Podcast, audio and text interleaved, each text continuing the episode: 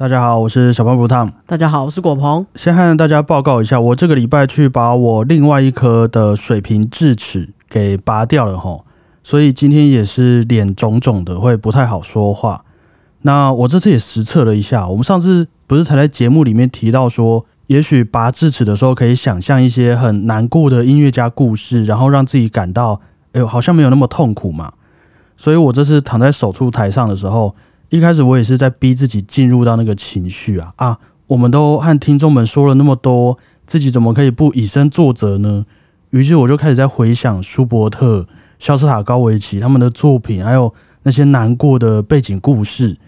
但是等到牙医把麻醉针打了，开始动刀的时候，真的不知道是为什么哟，我脑中只有浮现出艾尔加的《爱的礼赞》这部作品。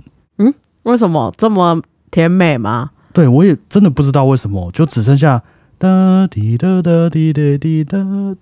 然后我一度还想要把自己拉回到舒伯特或者是潇洒高维奇，但是就完全没有办法。医生就在那边吱吱吱，然后我脑中就只能想到哒滴哒哒滴哒滴哒，就这样子陪伴我度过那十几分钟的拔智齿时间了。还是是什么最后挣扎的？一种回光返照，对啊，我也觉得有这个可能。不过就是剩下艾尔加的《爱的礼赞》，就是在我大脑里面回响。应该是你可能这一个月拔太多颗，已经腔掉了。有可能。不过还是想和大家推荐一下，我这次拔智齿的诊所是在桃园的康桥口腔外科牙医诊所。我们节目很少推荐什么东西。对啊，他有给你剪哦，也没有没有没有没有，我是只是我自己的一个心得啦。因为我两颗水平智齿都在这边拔的。而且还不同医师哦，但是整个拔牙的过程啊，这体感时间也都很短，然后术后的照顾他们也都说明的很清楚啊。医师在跟你说，哎，我待会要干嘛？现在会稍微有一点推的感觉哟，就是都会跟你讲的很明白。等下等下，你你有去过其他家吗？我也没有啊，可是我看网络上很多人分享，就是也有蛮多人经验都不太好的，或是拔完整个大爆血的。哦，所以我就想说，我这样子拔智齿的经验，可能好像是蛮顺的，所以就应该是蛮值得可以推荐一下，因为回来也都不太痛，不太流血。我个人是觉得很庆幸啊，如果智齿是可以这样子被处理掉的话，所以就小小的推荐一下桃园的康桥口腔外科牙医诊所，给想要拔智齿的各位。好的，那我们今天来聊一件事情。这个距离我们今年年初分享了 AI 的主题，到现在应该大家也都看了许多 AI 的相关新闻，甚至也开始用了相关的应用程式了。譬如说，你有用过什么 ChatGPT 之类的吗？嗯，啊，这个回馈怎么样？我觉得真的是蛮聪明，而且很方便。我觉得重要的还是输入指令的这个人啊。哦，你的目的是什么？对，然后你要怎么驯化它吗？啊，是这么说吗？OK，嗯，才是很重要的是在你自己身上，就是至少大家对这个东西应该都有一定的理解的啦。嗯，那我这阵子就看到了有关于 AI 的一个话题，我想说也可以拿来节目上分享一下。就是呢，你觉得哈，你先放轻松，不要有压力。就是说，你有没有想过，如果有一天你发现啊，有一个记忆，一个技术。好比说，像是你学音乐好了，我们都花了大半辈子的时间去学习、去精进，然后也牺牲了陪伴朋友的时间，牺牲了陪伴家人的时间。结果呢，你却发现说，AI 却能够做的比你还要好，甚至 AI 也可以满足了市面上对于音乐的需求的时候，你会有什么感受？会有什么样的反应呢？我会去找出他没想到的东西吧。哦，去找到那个突破口。对啊，应该还是有不会被它取代的地方。OK，所以现在对于 AI 来讲，它不算是你的对手啦。我不觉得，如果真的要努力起来，会输 AI 啦。可以哦，可以哦。我在想，或许对于我们这种本来就不务正业的人来说啦，也许体感的影响没有那么大。不过，好像真的有蛮多公司哈，虽然说可能有新增一些关于 AI 应用的职位。但我有看到一些，好比说游戏公司，以前我们印象中游戏公司他们不是都有很多的画师在后面画图嘛？嗯，啊，每个场景每一个人物表情都是那些画师的血汗嘛。但是现在有了 AI 去算图，那一位画师他可能只要懂得运作 AI，他的生产力也许就可以比以前多出个什么几十倍。那公司就也不用养那么多的画师啦，于是就开始有许多画师因此被辞退了。那一样的事情来到了我们的音乐圈的话，也会有许多音乐家直接要面临失业了吗？我觉得相较起来，应该没有画师那么大幅度的被辞员吧。哦，OK，我们今天就轻松的来聊聊这件事情。但是哈，呃，你知道，因为我现在讲话有点不方便嘛，八字词嘛。那我也想说，让你好好感受一下今天的主题，不想要让你一直念稿，所以说我们今天请来了一位小助手。那么，我们就掌声欢迎我们的小助手登场吧！拍手。他在哪？你先拍手。Hello，Hello 啊，谢谢谢谢，真是太客气了。大家好，我是今天的小助手小胖机器人哟。是的，今天就由小胖机器人来担任我们的小助手，怎么样？你觉得他的这个表现如何？呃，我觉得你们声音太像了，不然我们就让他来和果鹏打个招呼好了。啊，你你跟那个说，哎，你好，小胖机器人，你好。我先吗？对啊，你要先说啊。哎，小胖机器人你好，Hello，郭鹏小姐您好，常常听小胖提到您，今天终于看到本人了，不得不说你的照片比较好看哟。呃。很难聊下去。其实他还可以学得更像的啦。这个小胖的语音应该听得出来，这是拿我的声音下去做的。只是我用的这个网站吼，这问题很多啦。啊，我问他的客服，他也不回应我，所以就不太想要推荐这个网站。不过我们就可以大概理解说，这样子的声音其实只是一个初阶版本而已。哈，我就是把我平常 podcast 的录音截取一些地方丢上去，然后。调整我想要的语气细节，然后他就能念出我要他念的文字了。那这样子下去，我们也要失业了吗？嗯，我觉得你们很有可能会视野我。如果再不好好做节目，就要被小胖机器人占领了。哈哈哈！视野我是什么？失业哦，他的口音有点重。其实真的蛮像你的声音的啦，是音质不好的那种声音。因为他是用我们的录音档下去模仿的啦。哦，那我们就开始今天的节目吧。又过了半年多，再次回到 AI 的话题，有没有和你半年前想象的差不多呢？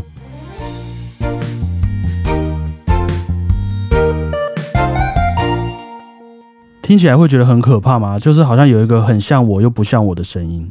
对我来说可能有一点点，可是对观众应该没有太大的感觉，因为他们都是听到录音的。对，哦。我自己是会觉得很可爱啦，我觉得蛮像，真的蛮像。那对于我们来说，其实，在过去几百年，不管科技怎么进步，不管现在流行的是抖音歌啊，还是 K-pop，我们都可以说，这个古典音乐啊，它就像是其中一座音乐艺术的山脉。就不论现在人们要如何创新，古典音乐都可以在我们的背后帮我们撑腰。有没有这样子的一种感觉？有，就是我们有这个底气在。但是到了现在，AI 的学习能力是越来越精进了。很多我们以前在学的乐理啊，不同时期不同作曲家的风格解析，几乎只要是能有一个音乐理论的，他都可以理解，他都可以运行这个。哎，现在是小胖我本人在讲话，就是补充一下，他都可以运行这个古典音乐的创作规则，那进而自己创作出一首古典音乐。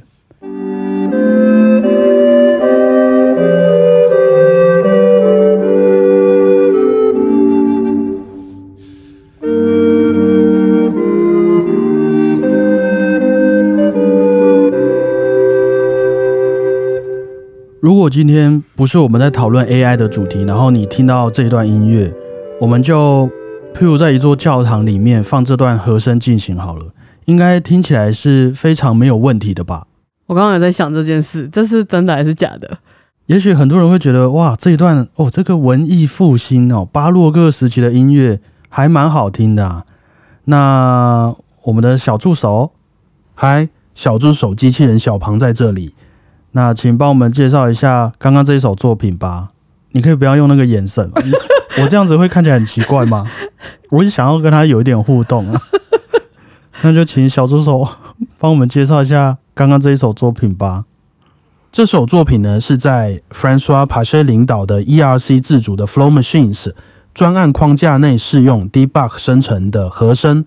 Debug 是一种深度学习工具，用于自动生成拔河风格的合场区。它有一点那个口音呐，他的英文比较好，对他英文比较好，外外国人做的嘛。呃，他是说这个是一个自动生成巴哈风格的一个作品啊，它叫做 Flow Machine 的一个品牌，他会自己创作，也能协助作曲家作曲。那可是吼，刚刚这一段和声进行也已经是七年前的 AI 能做出来的一个作品了，所以时至今日，应该可以这样说，不只是 AI 啦。就算是你我，只要会使用这些工具，也不太需要理解乐理，不用分析巴哈的风格，还有时代背景，我们也可以创作出像是巴哈一样的古典音乐作品了。那这样子，AI 模仿的作品和古典音乐家们亲自写的作品摊开来摆在我们眼前，连我们自己都分不清楚的这个时候呢，会不会开始有点动摇你心中这一个古典音乐艺术的地位呢？我觉得，说实话啦，我觉得还好。可能我是比较老派的人吧。嗯，因为你说他可以模仿出像巴哈的音乐嘛。嗯。可是我们还是喜欢是 original 巴哈的音乐。我们还是喜欢巴哈这个他写就对了。对啊，他写出来的就跟手写跟打字的那个关系。对。哦，可大家可以理解。我们后面会帮你把这个意思补完。好。我忘记好像在哪边有看到一些研究报告啦。有人是推论说，大概再过不到十年哦，我们整个音乐产业也许会有七八十趴的作业内容是会被 AI 给覆盖的，就像刚刚那个游戏公司那样。可能举个例子，像是呃，如果我今天要拍一部电影，是在讲说人类在宇宙中的这个战争，好了，你就想象我们一群人类在宇宙当中准备要打仗了。然后我在电影里面放这段配乐，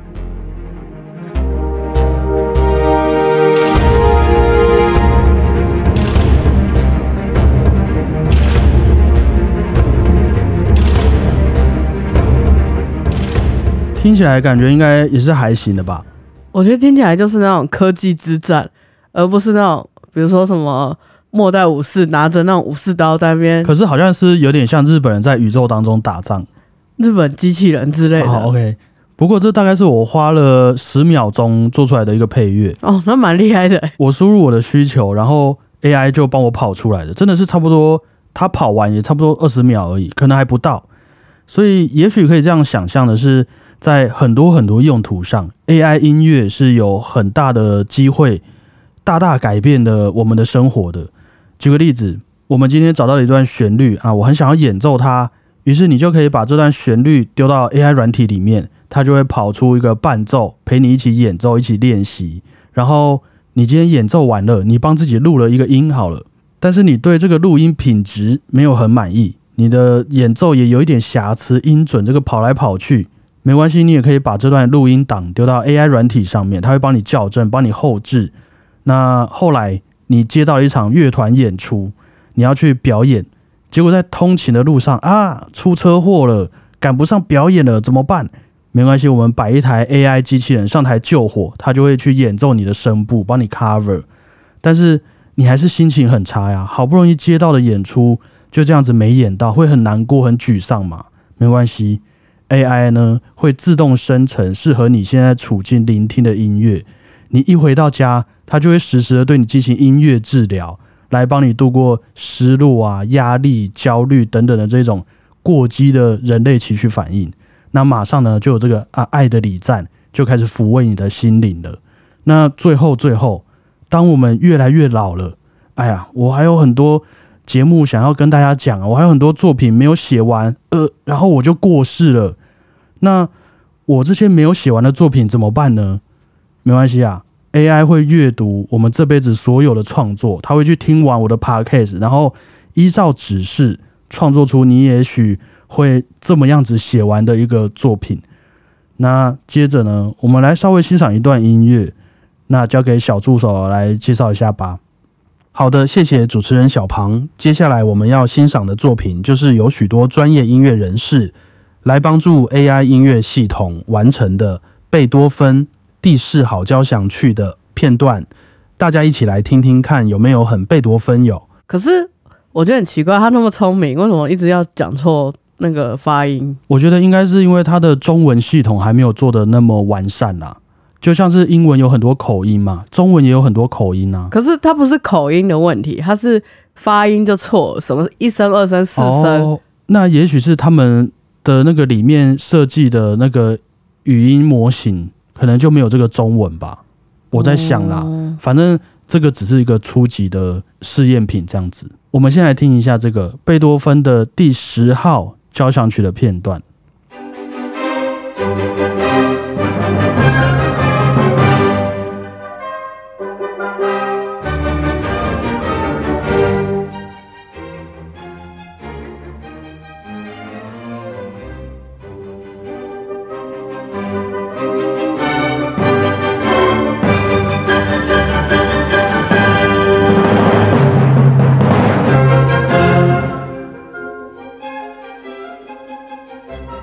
有很贝多芬吗？说实在，听起来蛮像的。因为我们都知道贝多芬他写到第九号交响曲就过世了嘛。嗯。那第十号交响曲也只有留下一点点的贝多芬的草稿而已。但是就在前两三年，有许多欧洲的音乐学者，他们就收集了资料之后，找来了 AI，一起同心协力，完成了这贝多芬的第十号交响曲，来庆祝贝多芬诞生呃呃两百五十周年的样子。所以就是给贝多芬的一个生日礼物，帮他哎，你看我这电脑帮你写完了你的第十号这样子，他会开心吗？那之后有人写一个十一贝多芬十一号，贝多芬十二号，因为他们这个是把贝多芬没有写完的作品写完了，就像是舒伯特的未完成交响曲嘛，也也有帮他写完这样子。这是好意吗？就是让大家稍微可以想象一下，他们延伸出来的这个最后一部作品有可能会长什么样子。那。对了，那以上这些举例对有些人来说可能很紧张啦，好像 AI 的这个威胁很大，不管基于哪一种理由，很容易都会把他们多年耕耘的一些心血给取代。就是哦，你说为什么贝多芬只有写到第九号？因为怎么样怎么样？结果第十号就跑出来了，这样感觉不尊重人。对啊，但是对一些人来说，听起来这个就是那种源源不绝的机会啦，或者我们说的那种商机。我觉得还是取决于我们怎么去定义音乐这个东西啦。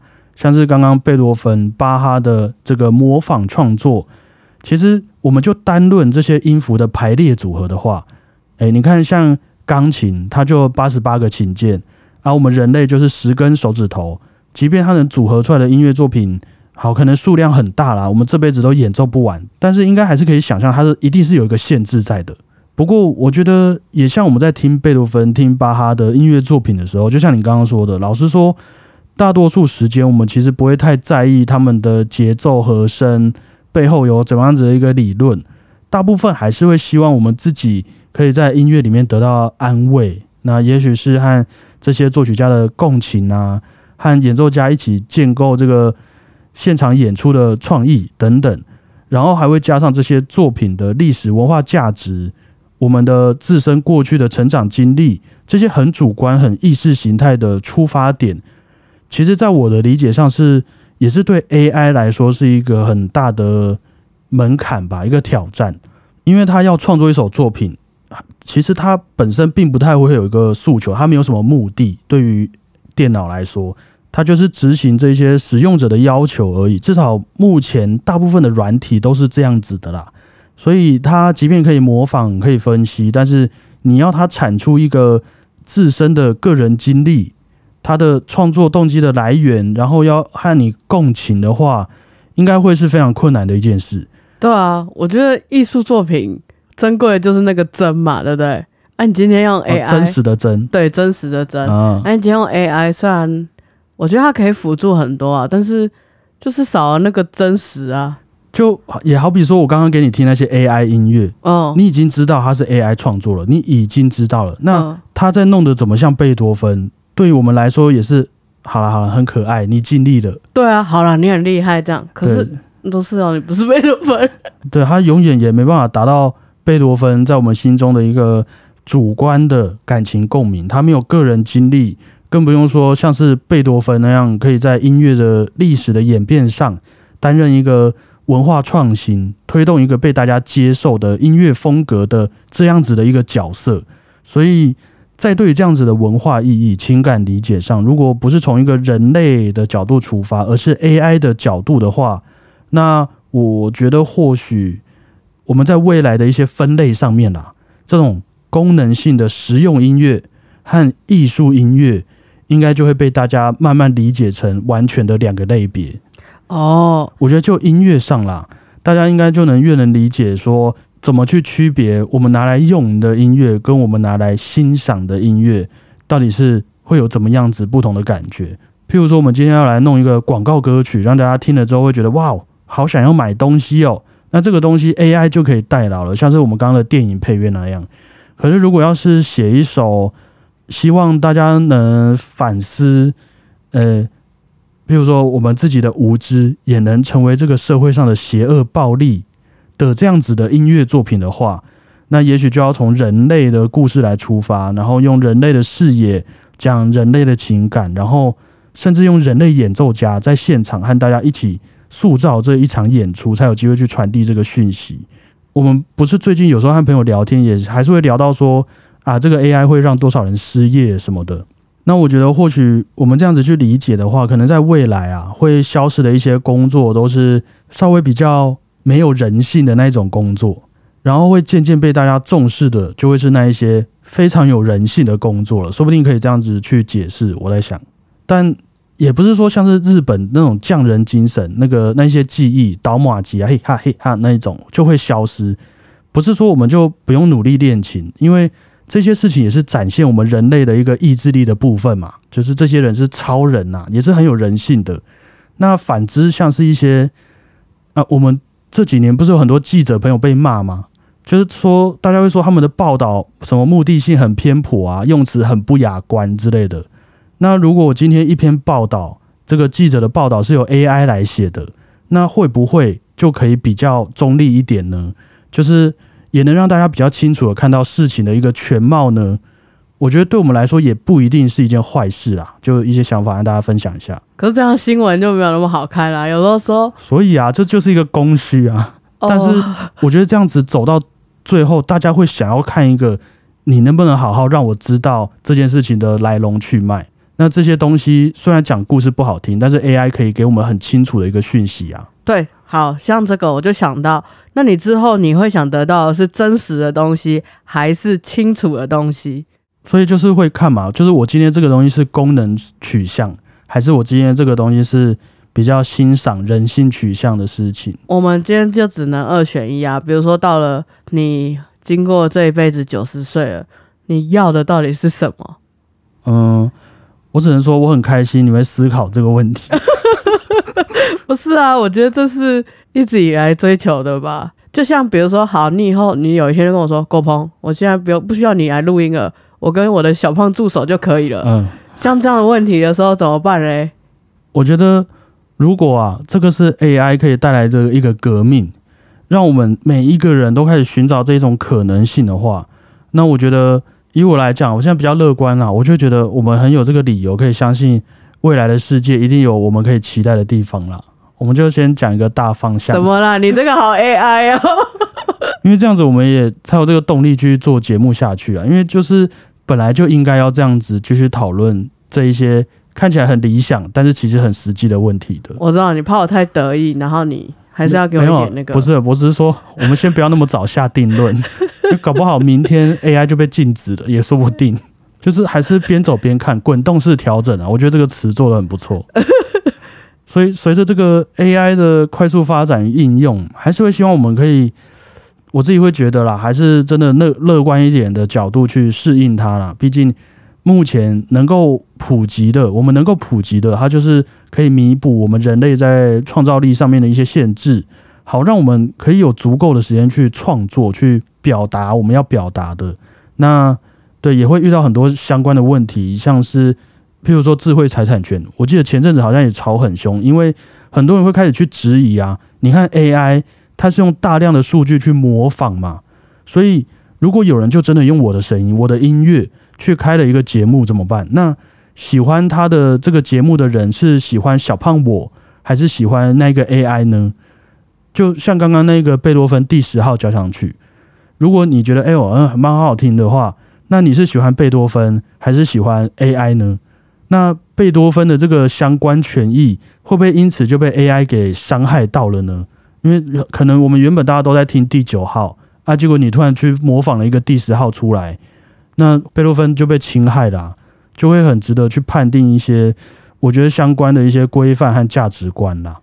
不过就是好啦，总之这样子听下来，你有觉得现在以我们这样子的角色，有没有什么感觉我们是可以丢给 AI 执行的，然后？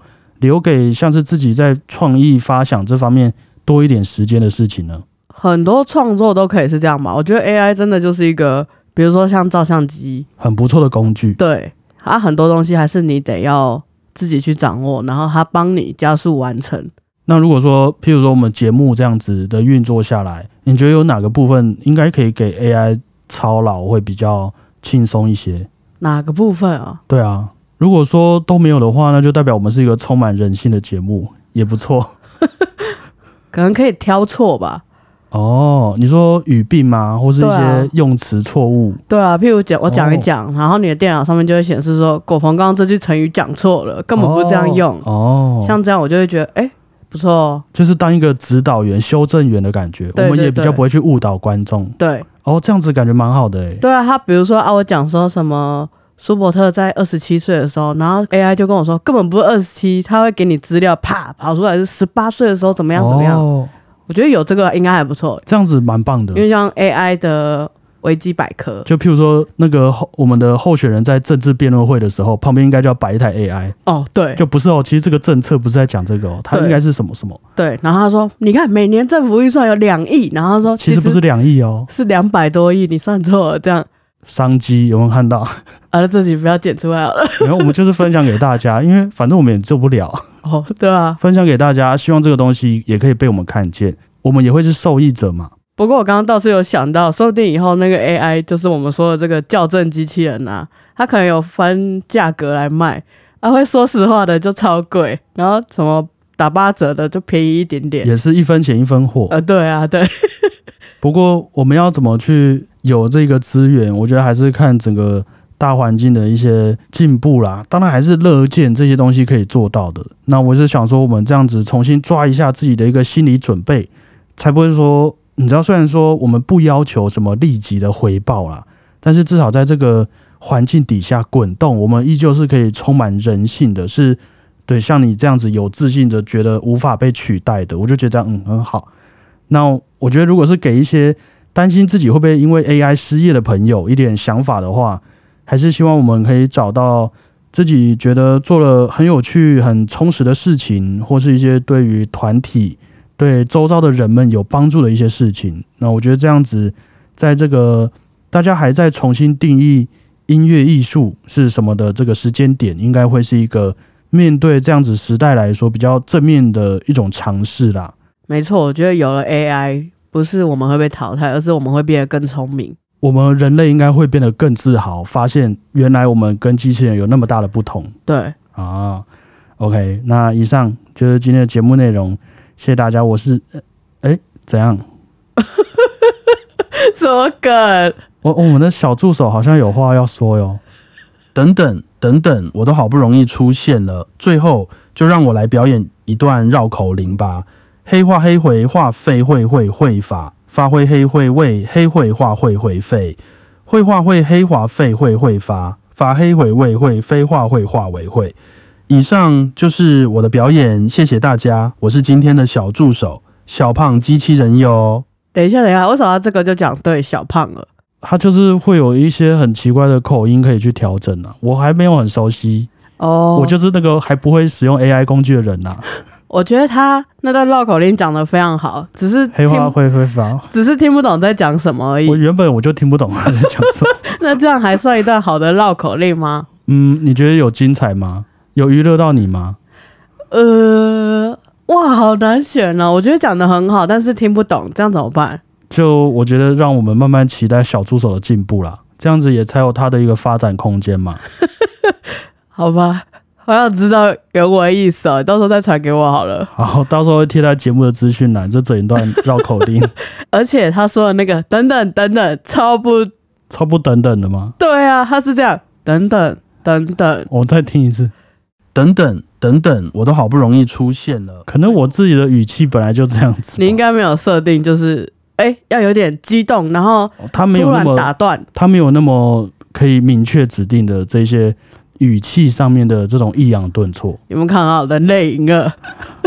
以上，谢谢大家，我是今天的主持人小，我没办法学他，我是今天的主持人小胖 Blue Tom，等等，我是果鹏，大家再会啊，拜拜。